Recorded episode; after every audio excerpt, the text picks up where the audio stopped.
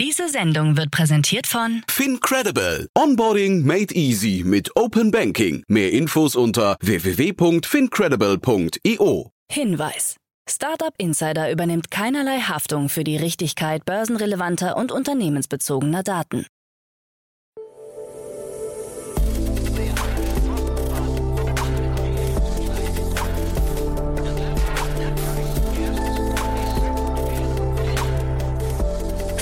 Startup Insider Daily.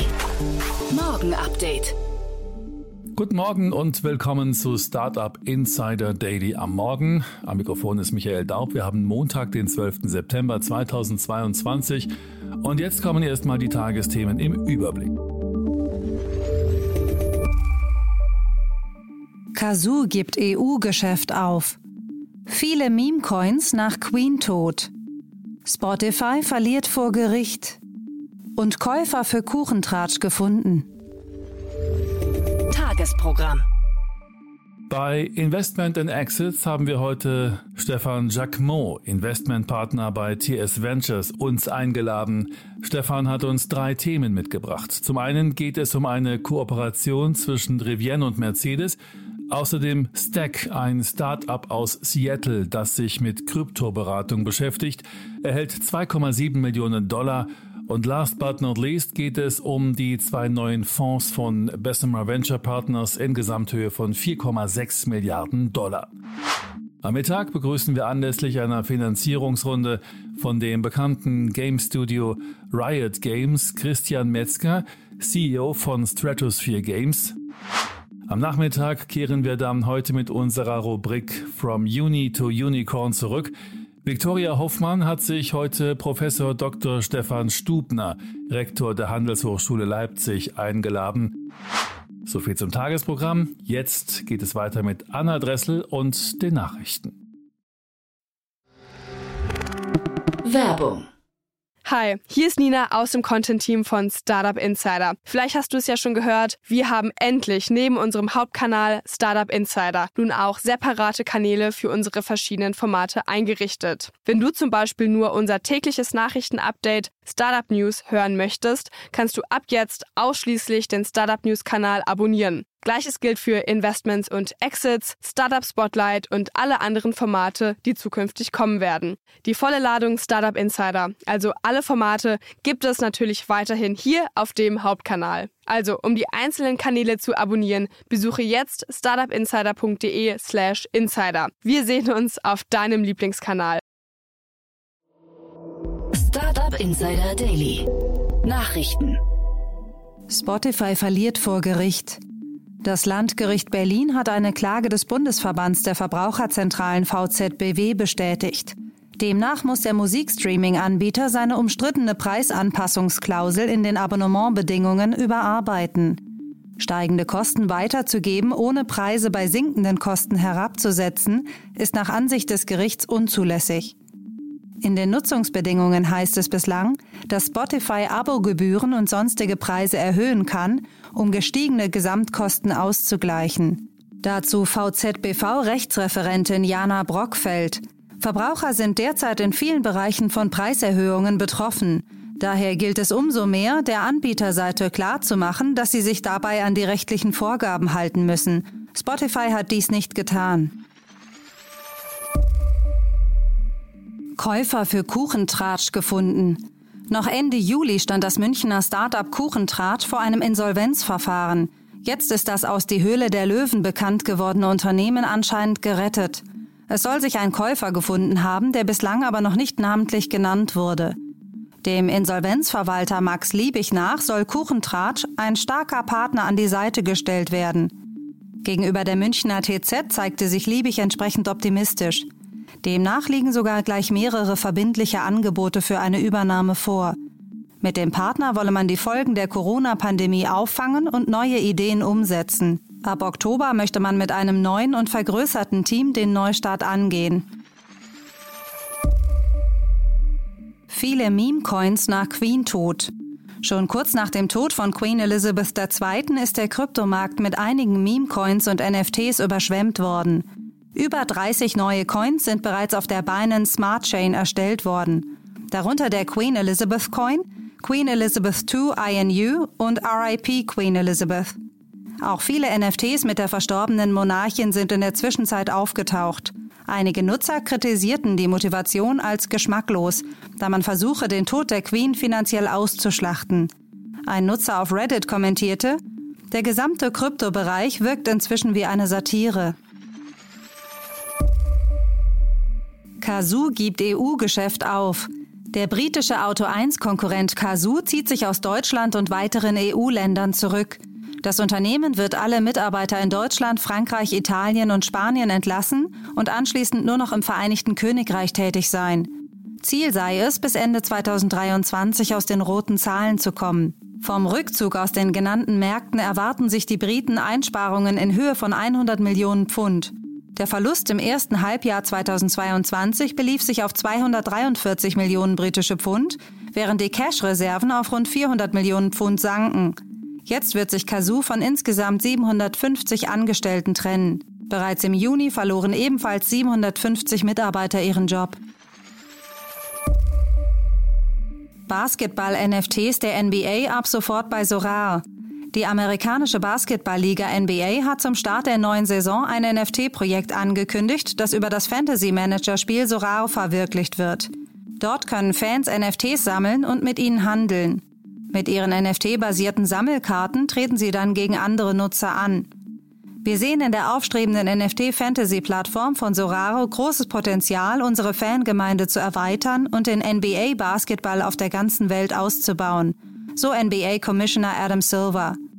Sorare-Mitgründer Nicolas Julia ergänzte, die NBA und ihre Spieler sind Vorreiter für digitale Erlebnisse und Sammlerstücke. Unser Spiel bietet Basketballfans das ultimative Sport-Entertainment-Erlebnis, bei dem sie wie ein General Manager agieren, reale Verbindungen mit der NBA erleben und ein echter Teil des Spiels werden. Kim Kardashian gründet Private Equity Fonds. Reality-TV-Star Kim Kardashian wird zur Investorin.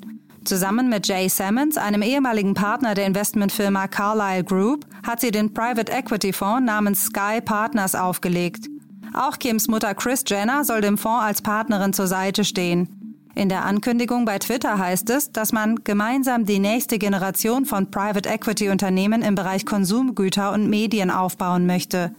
Auch in das Hotel- und Gastgewerbe sowie in Luxusgüter und in Digital- und E-Commerce soll offiziellen Angaben nach investiert werden. Zu konkreten Projekten stehen derzeit noch keine Infos zur Verfügung. Twitter zahlte Whistleblower Millionen. Einem Insiderbericht zufolge hat Twitter im Juni etwa 7 Millionen Dollar an den Whistleblower Peter Zatko gezahlt. Dieser hatte Twitter unter anderem beschuldigt, keinen soliden Sicherheitsplan zu besitzen und mit Nutzerdaten nicht konform umzugehen.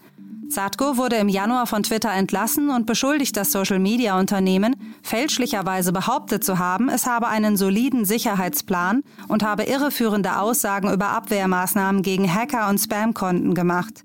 Die Anschuldigungen spielen auch bei der Klage von Elon Musk eine Rolle. Satko wird am 13. September vor dem Justizausschuss des US-Senats sprechen. Uber Eats startet autonome Lieferungen. Zusammen mit Nuro wird Uber Eats im Herbst in manchen US-Städten mit autonomen Essenslieferungen beginnen. Kunden in Houston und Mountain View werden als erstes ohne menschliche Fahrer bedient. Später sollen weitere Orte in der Bay Area hinzukommen. Uber und Nuro haben eine zehnjährige Partnerschaft vereinbart. In einem soeben veröffentlichten Video ist zu sehen, wie die Nuro-Lieferungen ablaufen. Dabei müssen Kunden einen Code eingeben, um die Fahrzeugtür zu öffnen und ihre Bestellung zu entnehmen. An den Lieferpreisen soll sich für Kunden nichts ändern. Sie können nicht selbst darüber entscheiden, ob ihr Essen autonom oder durch Fahrer ausgeliefert wird. Für Nuro handelt es sich bereits um die Lieferfahrzeuge der dritten Generation. Diese sind ab sofort auch mit einem externen Airbag zum Schutz von Fußgängern ausgestattet und verfügen über 360 Grad und Wärmekameras, LIDAR und Radar. iPhones könnten mit Starlink kommunizieren. Nachdem Apple angekündigt hat, den Satellitendienstbetreiber Globalstar zu verwenden, hat sich SpaceX-Chef Elon Musk zu Wort gemeldet und erläutert, dass iPhones in Zukunft auch mit Starlink-Satelliten kommunizieren könnten. In einem Tweet schrieb er, wir hatten einige vielversprechende Gespräche mit Apple über die Starlink-Konnektivität. Das iPhone-Team ist offensichtlich sehr intelligent. Einen konkreten Termin nannte Musk nicht. Die gerade vorgestellten iPhone 14 Modelle können auch ohne Starlink-Verbindung in den USA per Satellit einen Notruf absetzen, wenn keine Mobilfunkabdeckung besteht. Zuletzt hatte SpaceX eine Kooperation mit T-Mobile angekündigt, um den Starlink-Dienst auch auf Smartphones verfügbar zu machen. US-Behörden beschlagnahmen Kryptomittel von Lazarus. Laut dem Crypto-Intelligence-Unternehmen Chainalysis haben US-Behörden Kryptowährungen im Wert von über 30 Millionen Dollar beschlagnahmt. Das Geld soll die nordkoreanische Hackergruppe Lazarus aus dem Blockchain-Spiel Axie Infinity entwendet haben. Chainalysis erklärte in einem Blogbeitrag, dass es zusammen mit den US-Strafverfolgungsbehörden und anderen Kryptoorganisationen an der Wiederbeschaffung beteiligt war. Bei der beschlagnahmten Summe handelt es sich nach den Kursschwankungen der vergangenen Monate um rund ein Zehntel der Summe, die Lazarus insgesamt abzweigen konnte. Allein im Jahr 2022 soll die Gruppe etwa eine Milliarde Dollar an Kryptowährung gestohlen haben. Dies ginge laut Chainalysis aus dezentralen Finanzprotokollen hervor, die auf öffentlichen Blockchains angeboten werden.